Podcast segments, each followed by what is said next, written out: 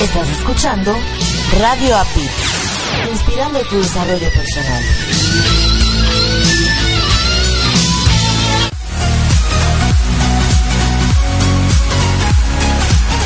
Definitivamente el micrófono es adictivo y ser locutor es una gran experiencia.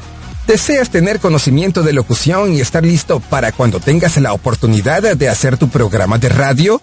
¿Deseas conocer más este misterioso y fantástico mundo que es la producción de programas de radio? USA Campus trae para ti el Diplomado de Locución y Producción de Programas de Radio. Contrata el diplomado y si pagas por anticipado, recibirás un 25% de descuento.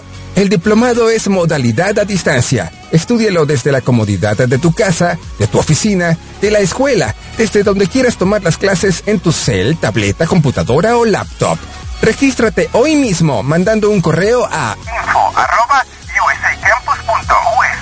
info arroba usacampus.us o envía un WhatsApp al número de Estados Unidos más 1-954-595-8004 más 1-954-595-8004. Incorpórate ya a la generación de los diplomados de locución y producción de programas de radio.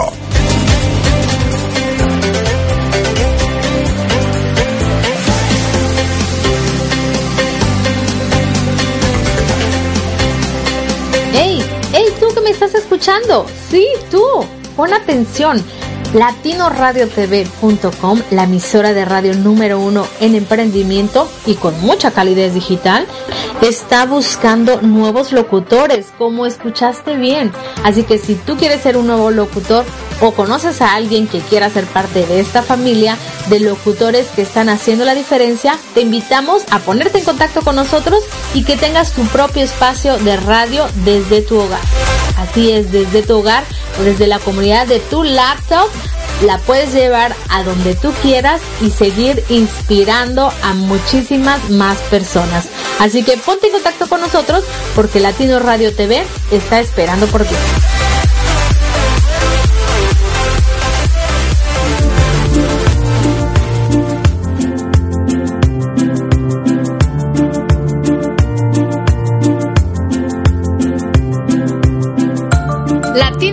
TV, la emisora número uno, 100% humanista. Todos nuestros locutores comparten diariamente contigo información que le aportará valor a tu vida. Y todo lo hacemos con, con mucha, mucha, calidez, digital. digital. Pues nuestra misión es generar mejores seres humanos. Te invitamos a escuchar todos nuestros programas y en los intermedios escucha música inspiracional.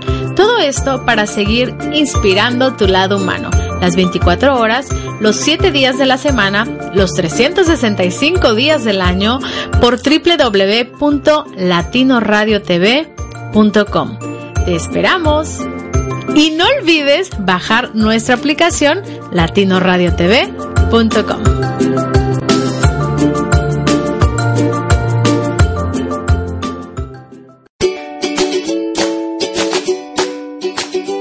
con C y Marco Ontiveros. Mientras mejoramos nuestro inglés, te invitamos a escucharnos todos los domingos a las 6.30 de la tarde, hora de Miami, 5.30 de la tarde, hora de México, en nuestro programa Improving It's Fun, where we will be sharing, mainly speaking in English, different things about life. Recuerda por www.latinoradiotv.com. Te esperamos.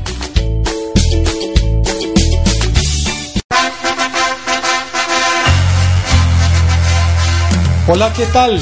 Los invito a que se conecten todos los sábados a partir de las 7 pm hora de Miami para que compartamos de todo un poco en este su programa Conversando, Conversando con Alberto, aquí en www.latinoradiotv.com. Recuerda, todos los sábados a las 7 de la noche. Los espero. Maternidad. Childhood. Familia. Migration. Cambios. Challenges. Madurez. Consciousness. Te invitamos a que nos escuches todos los viernes a las 8 de la noche, hora de Miami, 7 de la noche, hora de México. In Threehood. Donde Erika Conce. Jairo Romo. Diego Romo. Compartiremos nuestra esencia y a lo que como familia nos hemos tenido que enfrentar para llegar hasta el aquí y el ahora. Doing our best to change the world. Por www.latinoradiotv.com. Te esperamos.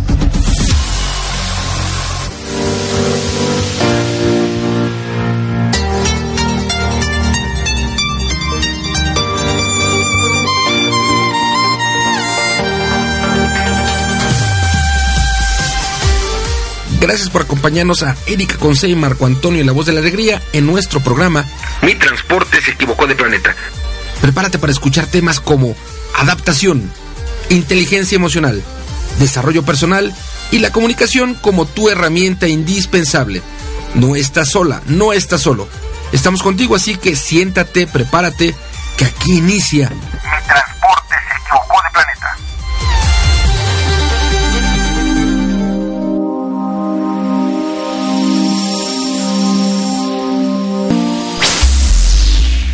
Hola, ¿qué tal? Hola, ¿qué tal? Muy buenas tardes, muy buenas noches, muy buenos días, muy buenas madrugadas y muy buenos medios días. De este lado les saluda su amiga Erika Conce y ya se encuentran en mi transporte, se equivocó de planeta. Así que si nos escuchan aquí en la Tierra, pues bienvenidos. Y si nos escuchan en el exterior, también bienvenidos. Y si nos van a escuchar en el más allá, pues también bienvenidos, ¿no? Con eso de que estábamos hablando acerca de la muerte en Improving Its Phone, bueno, uno nunca sabe dónde nos van a escuchar y en cualquier momento. Y como yo ya, yo no sé si me estoy despidiendo de la vida, de las cosas, pero más bien de la vida negativa, de las cosas negativas, ¿no? Creo que es eso. Y estamos empezando una nueva etapa en nuestra vida en la que tenemos que vivir en este instante, en este momento. No hay más, porque al ratito no sabemos qué pase. Y también, bueno, pues no sabemos, estamos dejando un legado porque todo esto que queda grabado, mientras sigue existiendo la tecnología, alguien en algún momento va a saber de nosotros, nos va a escuchar y qué hermoso que pueda decir, wow, existía una marcianita en 2019, allá por los años, uh, uno nunca sabe. Así que, pues, si nos vas a escuchar en el futuro, cuando ya no estemos, besos, abrazos, apapachos y todo nuestro amor. Todo esto que hacemos lo hacemos de verdad con mucho cariño. Venimos hechos la mocha del trabajo, hoy tuve que trabajar y de verdad que dije no llego, no llego, pero llegué. Y aquí ya estamos como cada domingo en Improving Phone, que ya pasó hace ratito y mi transporte se equivocó de planeta, donde nuevamente vamos a empezar con estas entrevistas inspiracionales que de verdad nos dejan grandes, grandes aprendizajes. Y bueno, vamos a darle la bienvenida a mi amado Marco Ontiveros tu coche de la felicidad, quien ya nos abandonó, se regresó a la Ciudad de México. Y yo aquí sufriendo, mi corazón que llora y que llora. Ando, vine, vine, vine a ver, hola mi vida, buenas tardes, vine a ver que la contaminación y todas las cosas que yo dejé aquí sigan, que eh, el presidente, eh, en fin, todo lo que se da aquí, no solo en la Ciudad de México, sino en la República Mexicana, sigan tal cual, así que bueno, sin novedades. Bueno, la única novedad, eh, no tan importante, pero sí eh, a considerar, bueno, es el clima, decía yo en el programa de Improved Phone, que si bien es cierto que apenas estamos arrancando noviembre, la temperatura empieza a descender y más tarde está pronosticada una temperatura entre 10, 11, 12 grados centígrados en la noche, por lo tanto, en la Ciudad de México, en las áreas de la montaña, bueno, con menos temperatura, más frío, pero ahí fuera todo, todo bien, todo en orden. Oye, de estar, eh, salí el, el, viernes de la semana eh, pasada que me llevaste al aeropuerto a las 11 de la mañana, algo así, y llegué a la una de la tarde.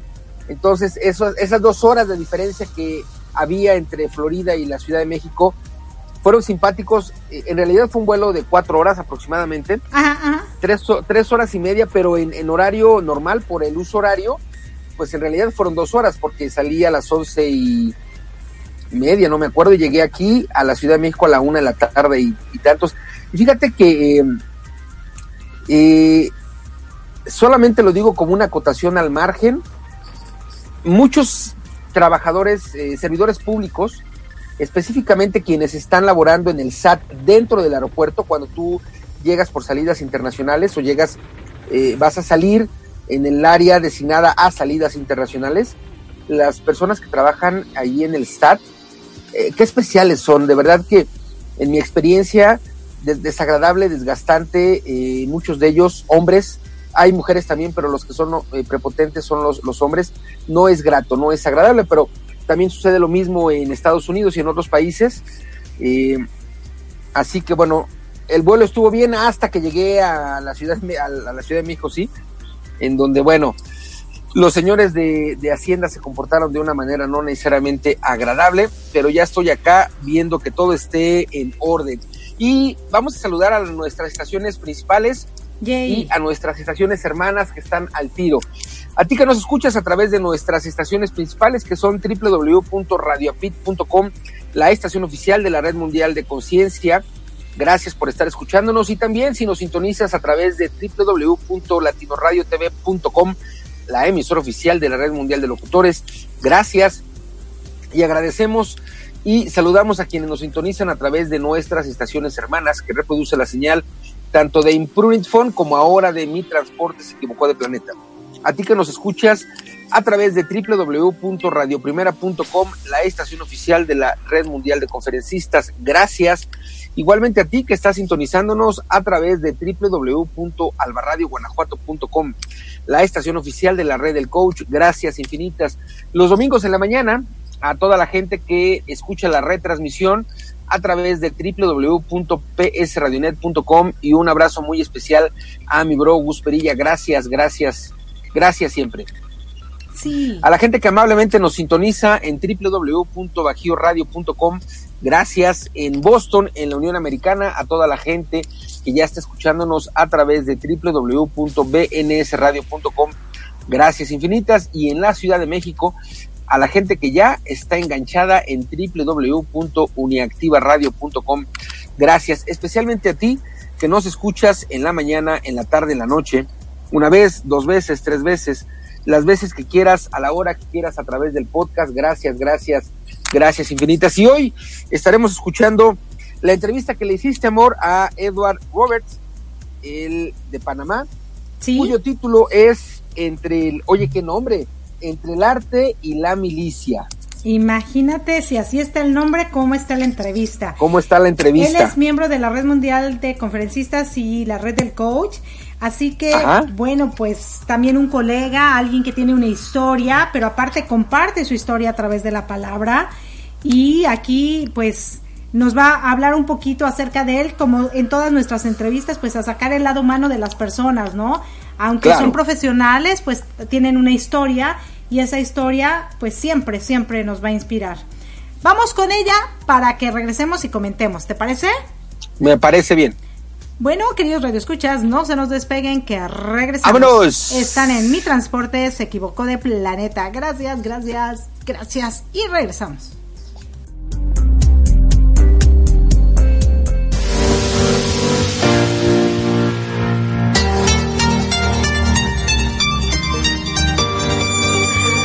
¿Qué tal? ¿Cómo están, queridos radioescuchas y personas que nos ven a través de una pantalla? De este lado les saluda su amiga Erika Conce y ya se encuentran nuevamente con nosotros en Mi Transporte Se Equivocó de Planeta, donde tenemos grandes entrevistas que nos inspirarán para ser mejores seres humanos.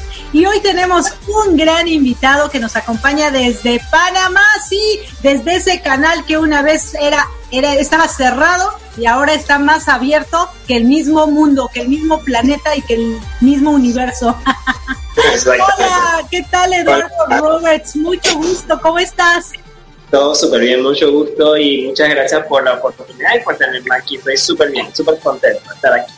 Qué padre, me encanta, me encanta. Fíjate que es la primera vez que entrevisto a alguien de Panamá entonces va a ser súper divertido conocer un poquito acerca de, Panamá y de ti y saber que, bueno, nosotros nos conocimos por a través de, de, la Red Mundial de Conferencistas y me da muchísimo gusto que haya personas que estén comunicando mensajes positivos hacia el mundo, pero sobre todo saber que cada ser humano, como dicen, es un mundo. Pero realmente si todos nos uniéramos haríamos un gran mundote, ¿no? Así es, así es. Y no, qué bueno, me da muchísimo gusto. Y bueno, como escuchaste, este programa se llama Mi transporte se equivocó de planeta. Yo te pregunto, ¿alguna vez tú has sentido que tu transporte se haya equivocado de planeta o tú estás en el lugar correcto? Ah, yo creo que a veces sí, uno, uno se equivoca durante su vida, ¿no? Y está en lugares de repente, o siente que estás en lugares equivocados, pero al final yo creo que todo tiene su razón y, y te lleva donde estás hoy en día. Y, y, bueno, y uno mira hacia atrás y a donde has ido, donde te, te ha llevado tu nave y realmente creo que al final del día tenías que pasar por este camino y llegar a donde estás el día de hoy, ¿no? Lo importante es saber que de aquí en adelante puedes ir dirigiéndola a otros lugares. Claro, fíjate que dijiste algo muy importante, ¿no? Todo tiene su razón.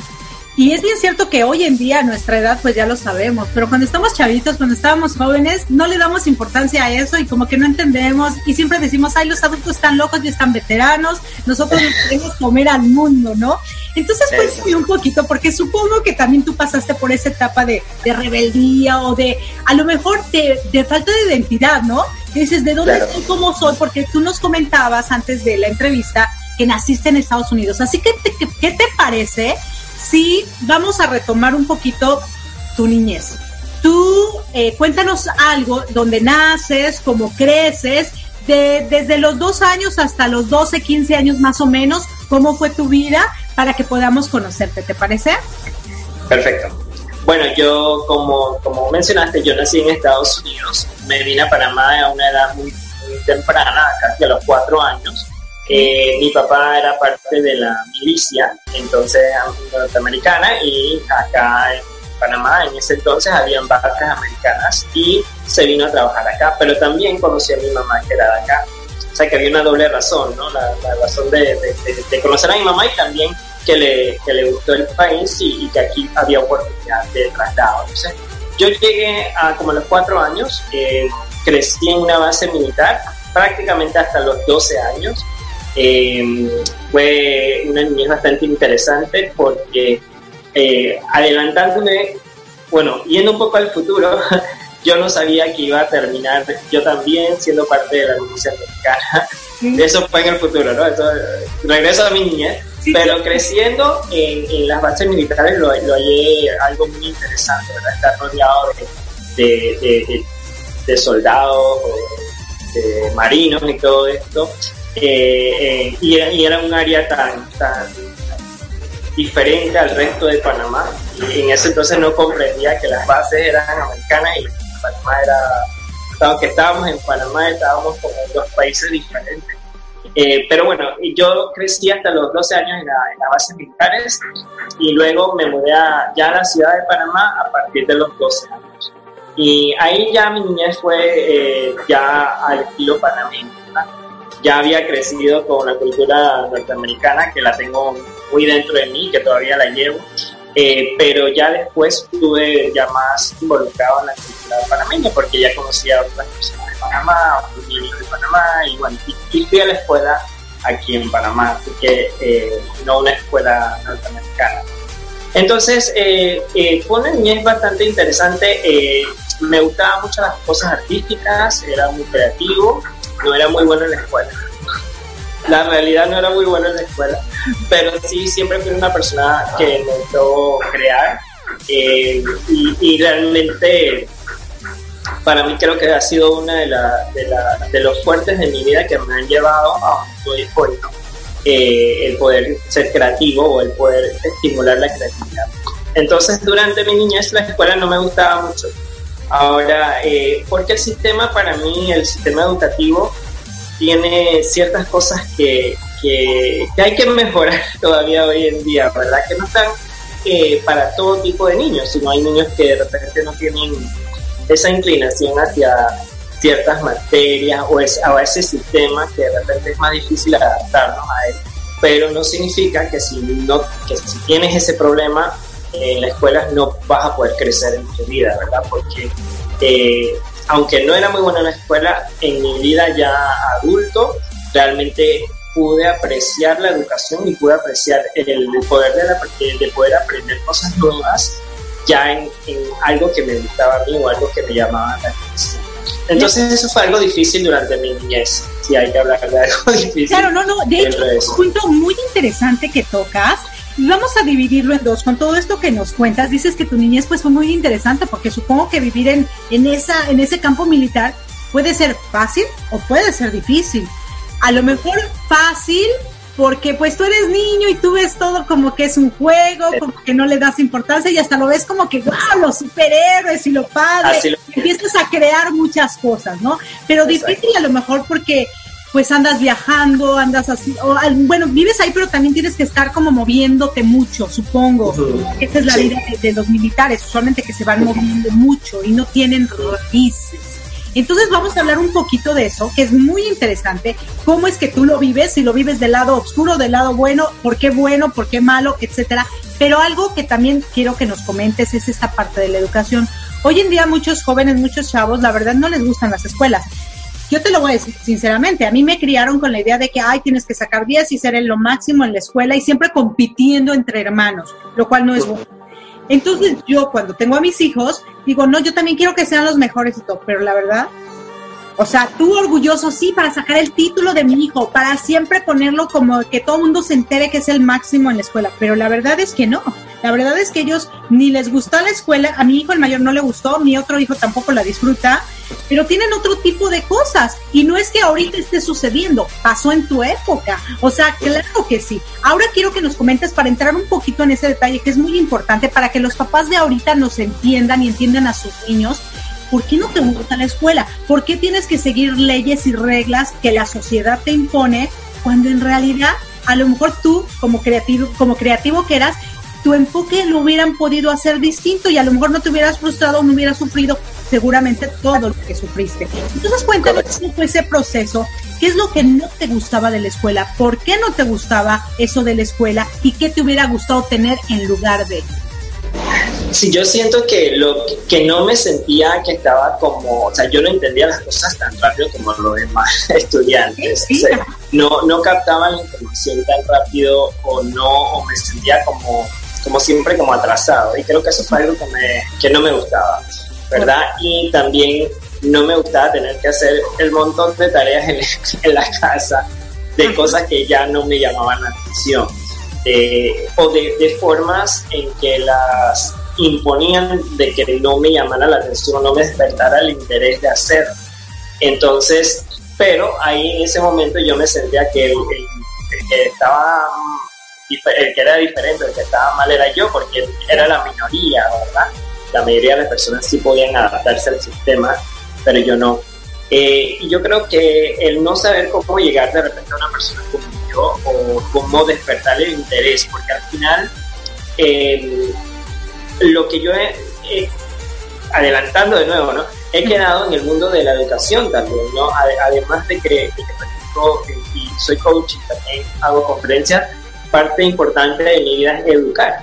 Entonces, qué, extraño, ¿verdad? Quedé educando eh, y, no me gustaba la educación en la infancia.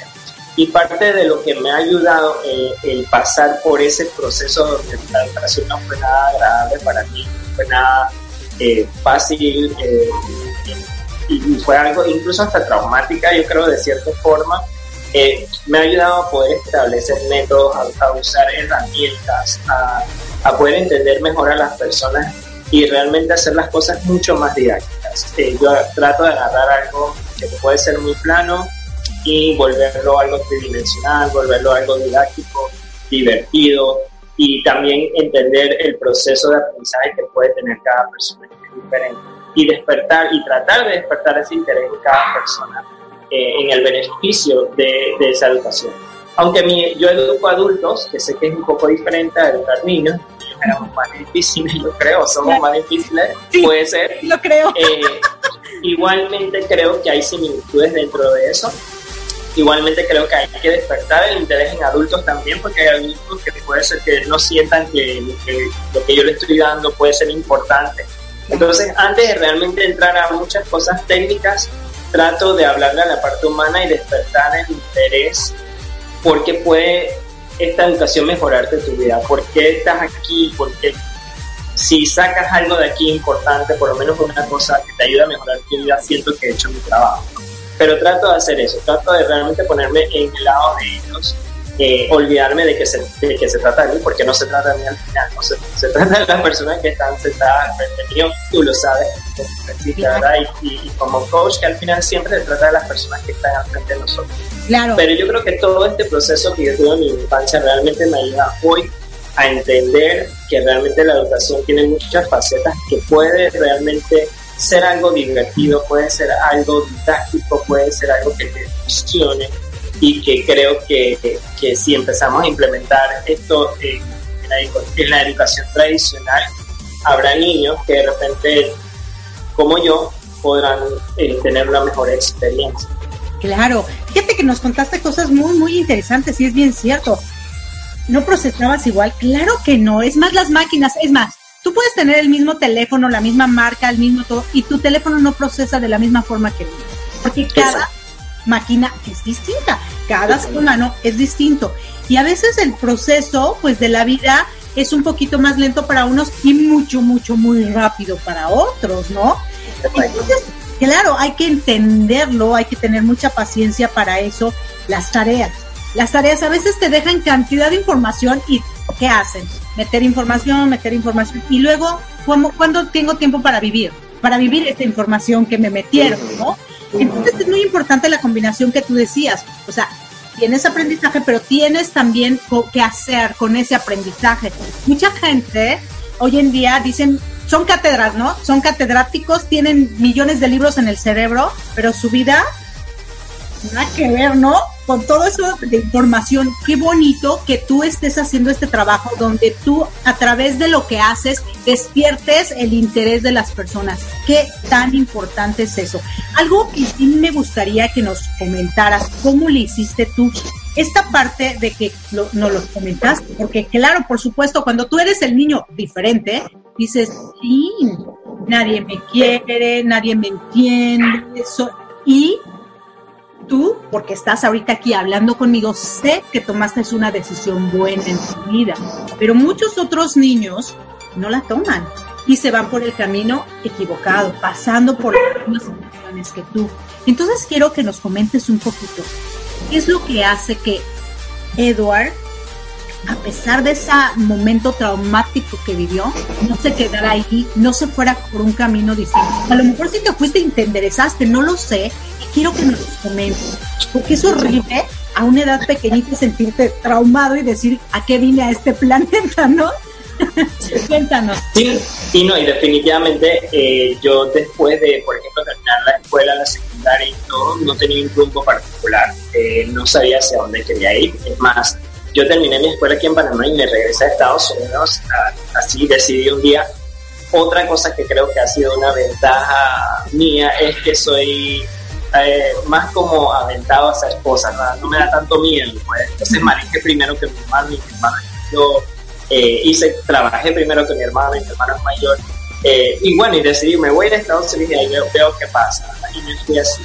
Y en Estados Unidos realmente hice un montón de trabajo. Trabajé en restaurantes, trabajé en almacenes, trabajé de ropa, trabajé limpiando, trabajé haciendo cosas que nunca pensé iba a hacer eh, y cada, cada uno de esos trabajos no me llenaba 100%, pero saqué algo de, esos trabajos, ¿verdad? Pero ahí en esa búsqueda de, hacia dónde quería ir, realmente, por eso que hablábamos al principio, ¿no? Que a veces uno pasa por diferentes lugares que de repente no pensaba estar ahí o era equivocado, pero te lleva a otro lado, que, que, que, sí es donde debe estar. Y eh, en el último trabajo que era limpiando que tuve antes de entrar a, lo que yo considero mi carrera eh, o el inicio de mi carrera en otro ámbito diferente que es el ámbito de la belleza, fue que me dieron un certificado de regalo y yo fui a un spa en, en Chicago donde vivía y el spa era súper grande, súper bonito y cuando entré estaba la música y la gente vestía fashion y todo era como bonito y todo era como divertido y el movimiento y la energía yo dije, espérate, esto como que me llama la atención, ¿no? Y me puse a investigar sobre cómo hacer para ser estilista, algo que no había pensado antes.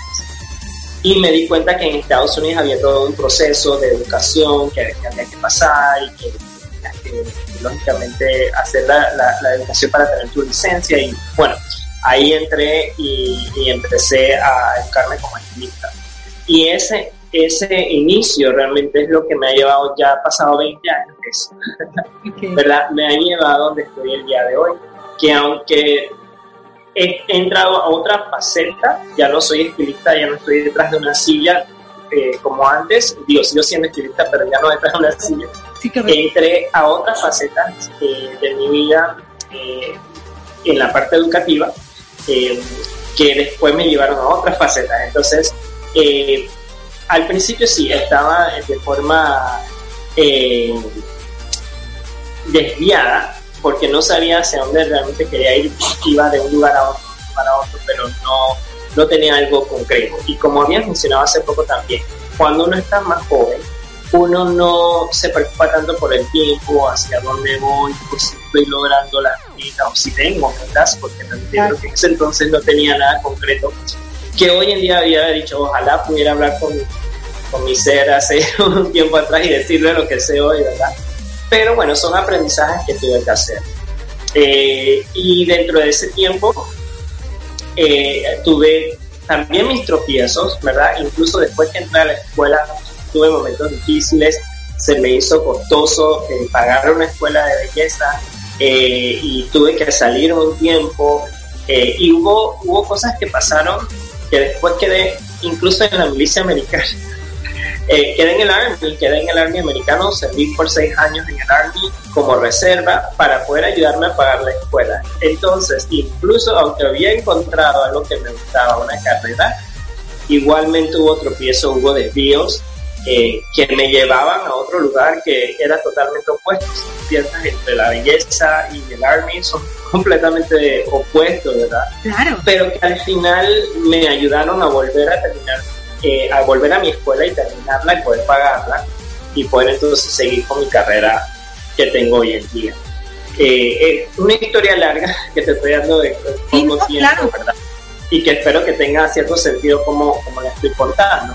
Eh, pero sí, em, sí al principio no tenía exactamente la idea de dónde quería ir, pero sí sabía que quería superarme, sí sabía que quería tener cosas mejores para mí.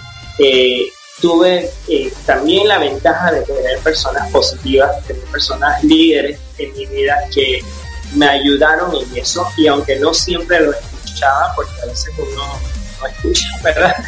Pero tenía personas que de todas maneras de cierta forma me estaban también guiando y yo creo que eso fue lo que me ayudó a poder mantenerme en un área positiva, ¿verdad? Y aunque no había tenido tan buena experiencia en la escuela, eh, no desviarme a otras cosas que de repente no hubiera sido, no hubiera sido productivo para mí y para yo después poder hacer lo que realmente amo hacer. Entonces, y lo que todavía estoy creciendo, todavía estoy cultivando. Claro. Entonces también influye. Claro, cosas muy interesantes que nos compartes y te agradezco muchísimo porque es una gran historia.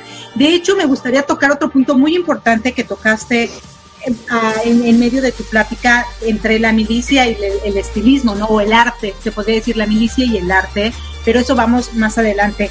Nos dijiste, algo que me llevó y que no me estancó fue el que soy muy aventado. El que tú tengas experiencias, que vivas y persigas un sueño, ¿no? En este caso tú no te quedaste estancado, tú te seguiste moviendo. Entonces es muy importante que nuestros queridos radioescuchas y las personas que nos ven a través de la pantalla sepan, si le estás pasando mal, si te está yendo de la patada, si eres como te pueden decir, es que eres lento, es que no sabes, es que eres un tonto, es que, etcétera, no hagas caso de eso, ciérrate esa idea y sigue y persigue tus sueños, tú síguete moviendo porque también no sé si tú te des cuenta, pero a veces cuando tú volteas atrás y tú venías abajo y los demás estaban arriba y hoy te ves, tú estás arriba y ellos se quedaron abajo. No sé si te pase y lo has visto.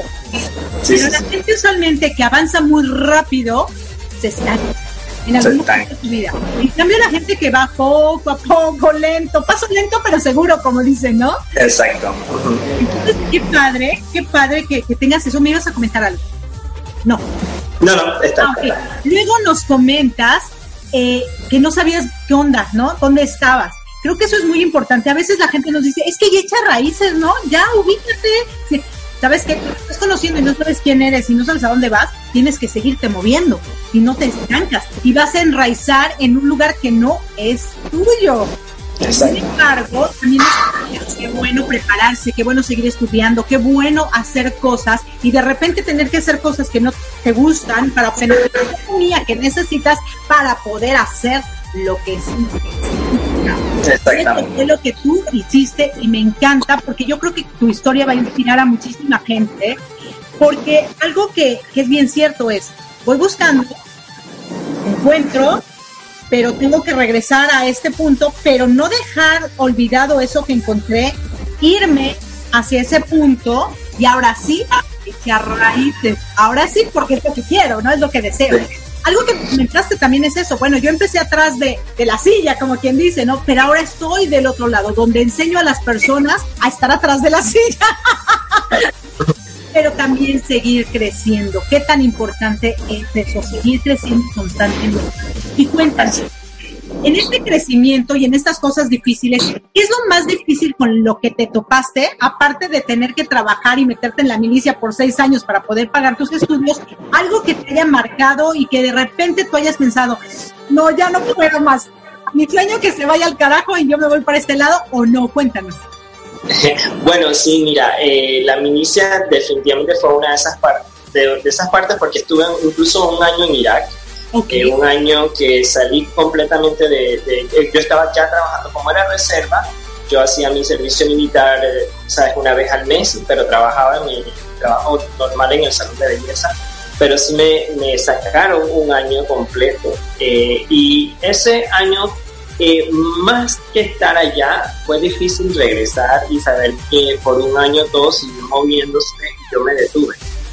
Eh, y, trabajando detrás de una silla, trabajando con clientes, trabajando con, ya haber adquirido cierto nivel eh, de, clientela y, de ingresos y todo esto, y regresar y saber que no todo el mundo me iba a esperar un, un año, ¿verdad? Y que tenía que volver a empezar, fue algo un poco difícil para mí. Y justo fue prácticamente como un año antes del 2008, donde también entonces entró todo el, receso económico de Estados Unidos.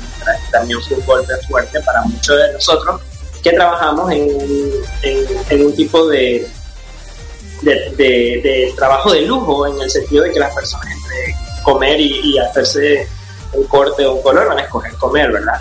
Entonces también nos afectó mucho. Y ese proceso entre volver a a establecer una clientela y al mismo tiempo tener la recesión económica fue algo que me afectó bastante.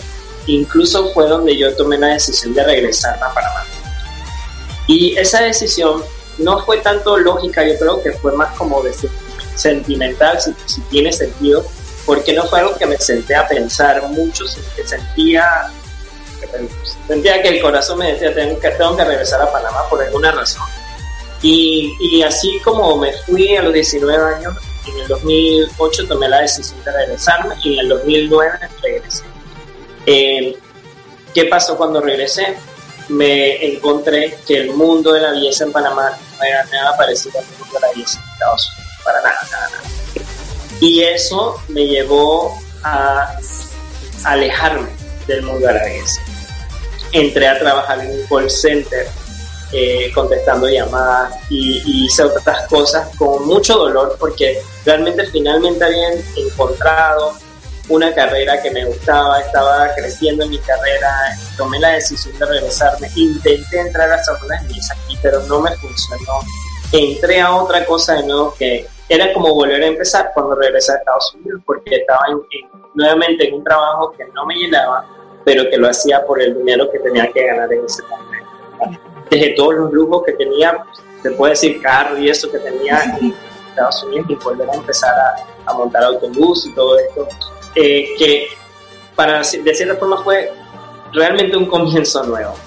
Pero como hablábamos al principio, al principio, de que a veces caemos en lugares que no sabemos por qué, planetas que nosotros y todo ese tipo de cosas. Eh, los trabajos que volví a hacer en Panamá, que no eran relacionados a la belleza, me llevaron a la posición de ser educador dentro del mundo de la belleza. Y eso es un cuento, otro, otro cuento más largo que después en otra entrevista les puedo, quitar tanto tiempo. pero hay cosas que uno va sintiendo, hay decisiones que uno va tomando, especialmente cuando encuentras obstáculos o encuentras momentos de tu vida que te afectan, que realmente incluso te pueden desviar de lo que tú estás pensando que querías hacer. Pero por eso, por eso creo mucho en que las cosas pasan por algo, aunque es algo que uno suelta mucho, un cliché, las cosas pasan por algo. Pero realmente si tú, cuando ya uno tiene más tiempo, te das cuenta que sí hay ciertas cosas que suceden eh, que a veces no sabes que, que, que tenían que pasarte para llegar donde estás. Ahora, al mismo tiempo pienso que también uno puede agarrar el control de lo que quiere ir, ¿verdad? Si tienes todas las herramientas y el conocimiento, pero en ese momento yo no tenía todas las herramientas y conocimiento que tengo ahora, eso fue hace ya 10 años. Entonces, en 10 años sí, ya he conocido muchas más herramientas para ahora sí tomar el control y las riendas y decir, mira, ahora sí sé hacia dónde quiero ir y qué tengo que hacer para ir para allá. Y los obstáculos ya los puedo esquivar de cierta forma un poco, con un poco más de facilidad. No es que no hay, todavía hay, pero un poco más fácil. Bueno, de hecho, déjame decirte que tú nos hablaste de algo muy importante. O sea, más que verlo como obstáculo todo, verlo como oportunidades, porque todo en ese momento si lo ves como chin, tengo que hacer esto que no me gusta, pero algo le, va, le puedes sacar, que en este caso fue el área educativa, y supongo que estás súper feliz haciendo lo que haces hoy y que si no hubieras pasado por ahí, no estarías donde estás y seguirías atrás de un de una Exacto. ¿no? y, todas estas experiencias me dan para poder hablarle a, y, y, también poder poner, ponerme en los zapatos de muchas personas que pasan, eh, ya sea por por coaching conmigo, que pasan por eh, educación conmigo, porque ya los puedo entender un poco mejor, porque he hecho un montón de trabajos diferentes. Eh, la milicia me enseñó mucho sobre liderazgo, que es un tema que también me apasiona mucho.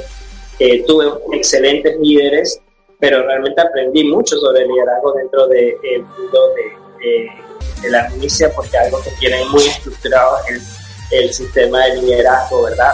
Y también el sistema de trabajo en equipo, porque es, es realmente algo que no sé si muchas personas comprenden, que, de repente no han estado involucrados, pero realmente uno llega a, querer mucho a las personas que están contigo en tu unit, como le decimos nosotros, eh, y, y, no necesariamente tenemos que llevarnos bien con todos, pero llegas a sentir esa responsabilidad que al final del día todos tenemos que cuidarnos y protegernos y ese es un trabajo en equipo, creo que nadie lograría entender que no hayas pasado por eso.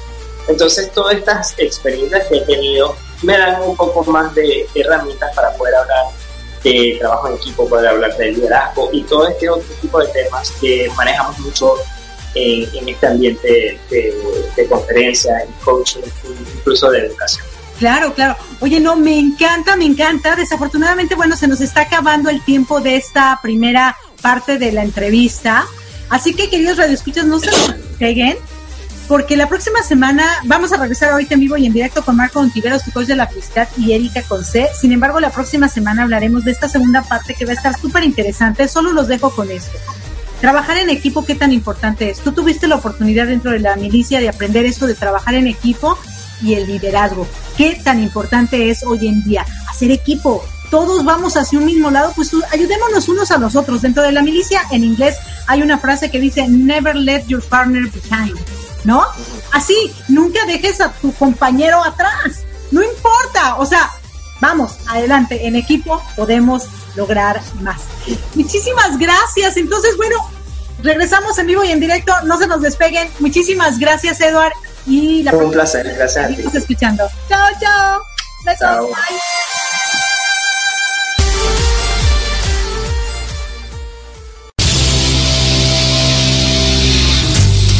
Estás escuchando Mi Transporte se equivocó de planeta. Pensado en ti y por ti. Continuamos.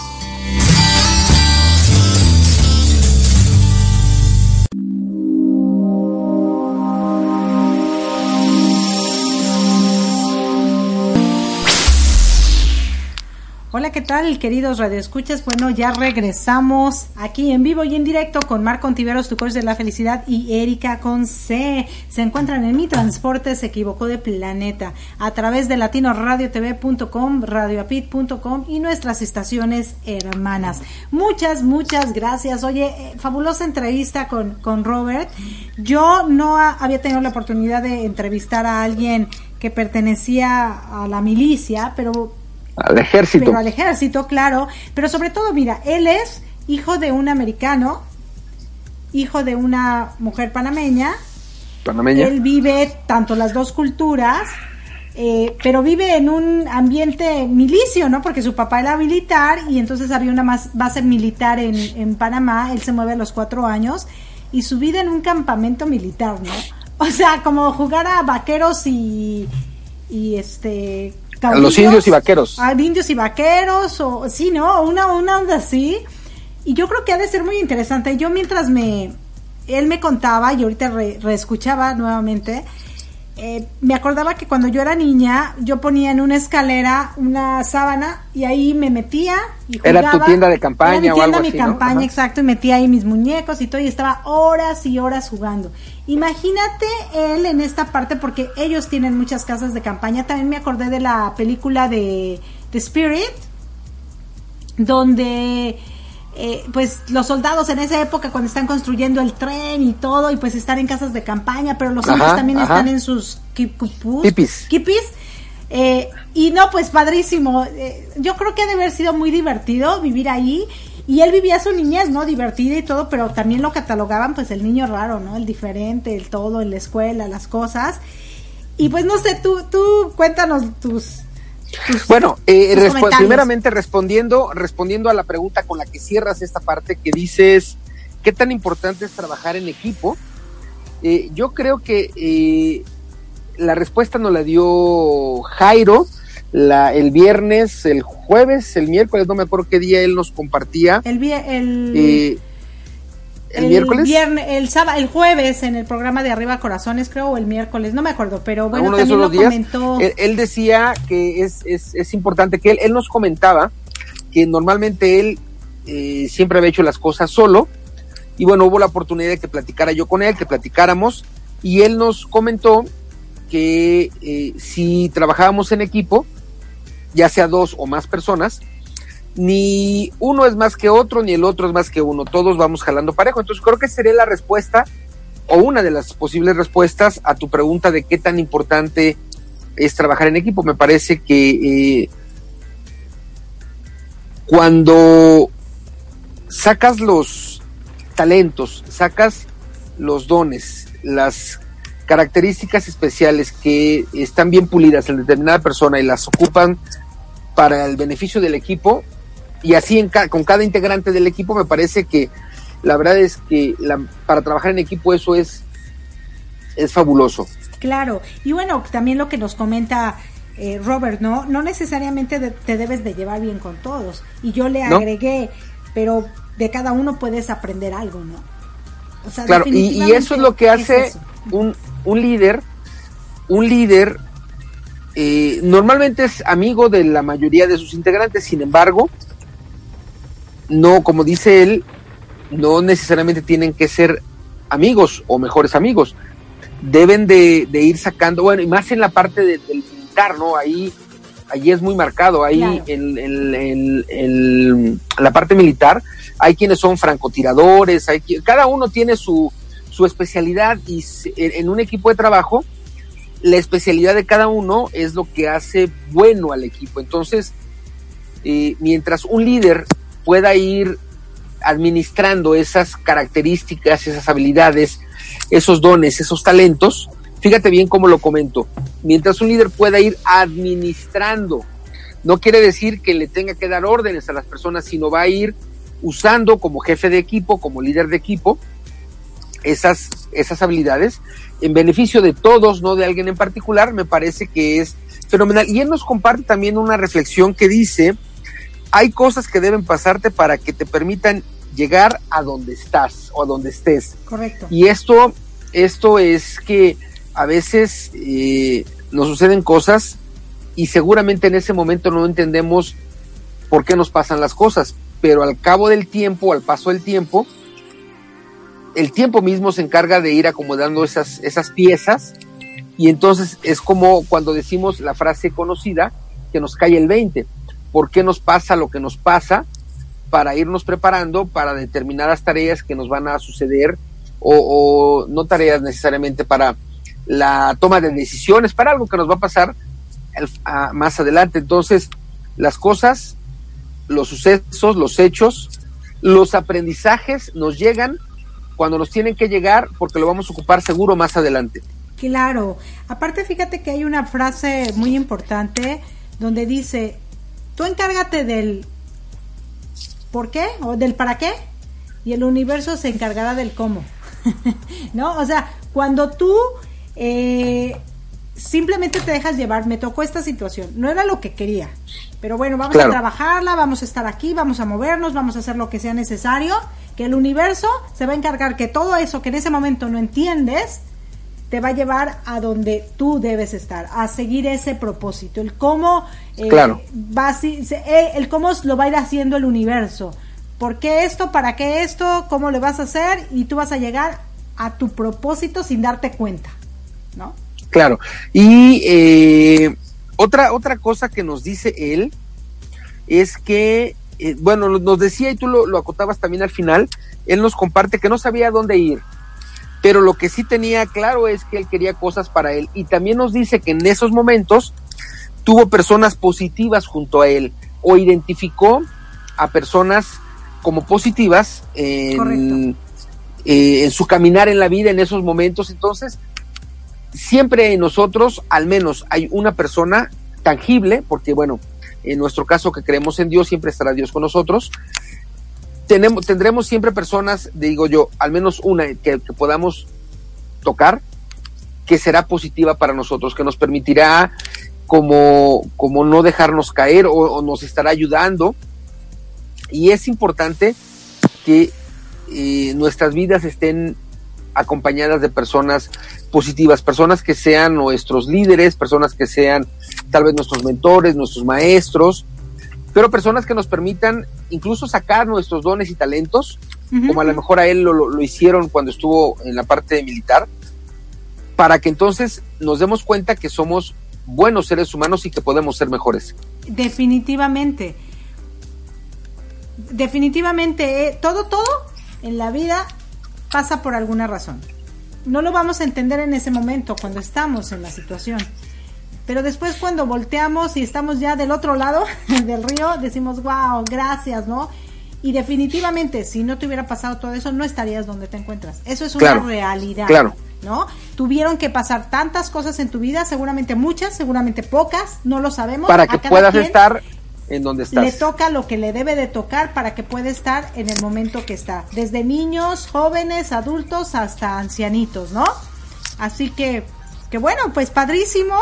Este, esto que nos comenta eh, eh, Edward Roberts, es que mira, como tiene Roberts, que es el apellido, Edward es el nombre, yo me confundo. El nombre, pero parecerían dos nombres, ¿no? Y te confundes tú, eh, Robert o Edward. Eh, él me entiende, él me entiende, ¿verdad? Que sí.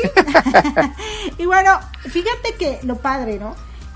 En la otra entrevista lo vamos a, platicar un poco, pero él se da cuenta que le gusta esto, el, ser estilista, el hacer ese, ese arte, ¿no? Nos hablaba de la escuela, que la escuela tradicional, pues a él le costó mucho trabajo eh, caber, porque pues era diferente, él quería arte, ¿no? Y qué padrísimo que las escuelas hoy en día pudieran ver en los niños, este niño como que tiene este habilidades determinadas características abogado no o este niño para ser luchador o este para ser nadador o este pero el arte cuando tú el arte lo llevas a la vida cotidiana y todo eso ha de ser padrísimo porque porque todos todos deberíamos tener algo de, arte, ¿no? O hablar, o cantar, o exclamar, o reír, o cantar, o, saltar, o bailar, o no sé, cualquier, o pintar, cortar cabello, maquillar, no sé, la vida realmente es, es un arte, ¿no?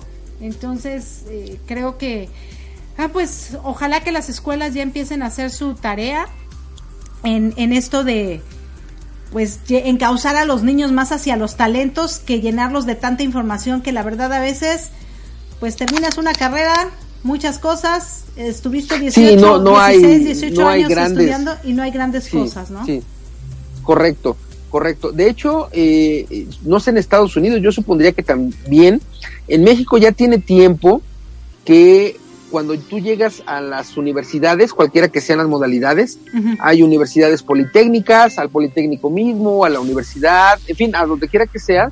Claro. Han empezado ya a trabajar en habilidades blandas, es decir, eh, antes tú estabas estudiando ingeniero agrónomo, por ejemplo. Entonces tú eras muy bueno en tu materia, en la parte de ingeniería agrónoma, pero te enseñaban a trabajar solo. Correcto. De tal manera que cuando tú salías de la universidad y te ibas a un lugar de trabajo, tu trabajo lo desempeñabas bien, pero había mucho problema con que te, integraras en tu equipo de trabajo. Entonces, eh, tendrá, no lo sé, 5, 6, 7 años o 10 años quizá, que las universidades han empezado a trabajar con la parte humana complementando o, de una manera más importante que la parte de conocimiento, de tal forma que si tú eres un ingeniero agrónomo, un contador, un administrador de empresas, un ingeniero civil, cuando sales tú de tu universidad tienes conocimientos, pero también tienes las habilidades humanas para poder trabajar interrelacionándote con la gente. Entonces, eso, eso supongo yo que lo han ido permeando hacia abajo en las prepas, en las secundarias, en las primarias, para que eh, la educación que se le dé, la educación escolar que se le dé a la gente, a los, a los chicos, vaya siendo como con más utilidad en todo sentido. Entonces, de tal manera que eh, cuando la gente viva estos tantos años de, escuela, claro. no solo tenga conocimiento eh, en general o que apuntale sus, sus habilidades profesionales, sino también la parte humana, porque ahí es en donde muchas escuelas han olvidado o habían olvidado ese tema que es fundamental. Sí, claro, y, sí, definitivamente, mira, si en las escuelas enseñaran más arte, más respeto, eh, más enfoque en las necesidades de cada niño, habría muchísimos genios en este planeta. Sí, claro, ¿eh? claro, claro. Porque los niños de por sí ya son creativos y si los enfocas a este a este mundo o a este universo de de que desarrollen esa creatividad a más pronta edad, pero siempre con el respeto, con la armonía, con la comunicación y con todos estos valores súper importantes, creo que también los chicos no estarían tan traumados y llegarían a una adolescencia más enfocada, siendo más felices a más corta edad, ¿no? Que nosotros que ya nos ha tocado durito. Así que bueno, hay que empezarnos a juntar como con, con Edward o con otros colegas, contigo y nosotros y hacer grandes cosas para crear nuestra propia escuela distinta, rara. diferente. Y bueno, estamos llegando ya al final de nuestro programa Mi Transporte se equivocó de planeta. Sigan en compañía de Zoila Orellana, quien desde Perú nos comparte Crecer para Trascender, y luego nuestra amiga Luz Amparo Reyes con Momentos de Paz. Y entiendo que hoy estará hablando de su libro, el cual mañana eh, presenta hacia, hacia Miami. Así que bueno, estando en sintonía de Latino Radio TV y de Radio Apit y de eh, Radio Primera, quedémonos en sintonía de Zoila y de Luz Amparo y luego pues sigamos escuchando nuestras estaciones principales. Así que desde aquí hasta allá les mando hartos besos, abrazos a papacho. Recuerden, yo mañana los espero 7 de la mañana, tiempo de la Ciudad de México, en mi programa Arriba Corazones. Claro que sí, muchísimas gracias, amor. Y bueno, ah, ya estamos acá, solos, abandonados, tristes, pasando este programa a distancia. Pero gracias, queridos radioescuchas, por haber eh, tenido este momento juntos y esperamos que nos podamos escuchar el próximo jueves en Arriba Corazones, que estamos juntos Marco y yo, y el próximo domingo la segunda parte de esta fabulosa entrevista con Edward Roberts entre el arte y la milicia parte 2. Gracias, gracias, les quiere su amiga Erika Conce y reciban de mí un fuerte abrazote con calidez digital. Chao, besos, bye. Chao, chao.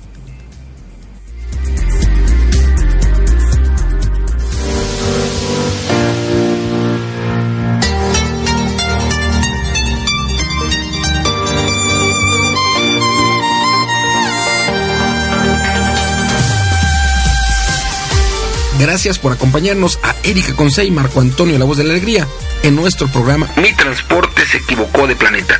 Te esperamos el próximo domingo para que juntos platicamos de temas como adaptación, inteligencia emocional, desarrollo personal y la comunicación como tu herramienta indispensable. Recuerda, 6 de la tarde, tiempo del centro de México, 7 de la tarde, tiempo de Florida. Erika Consey y Marco Antonio La Voz de la Alegría. Te esperamos.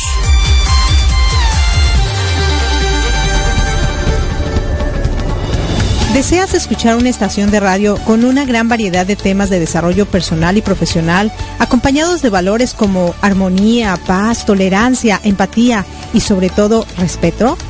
Nos encontramos en Florida, Estados Unidos, y somos Latino Radio TV, la emisora oficial de la Red Mundial de Locutores.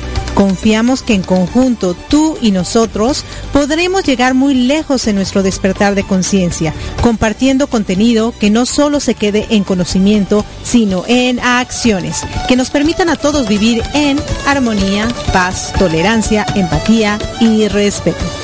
Escúchanos las 24 horas del día, los 7 días de la semana, los 365 días del año, ingresando a www.latinoradiotv.com y caminemos juntos esta fabulosa aventura. Recuerda, latinoradiotv.com, inspirando tu lado humano.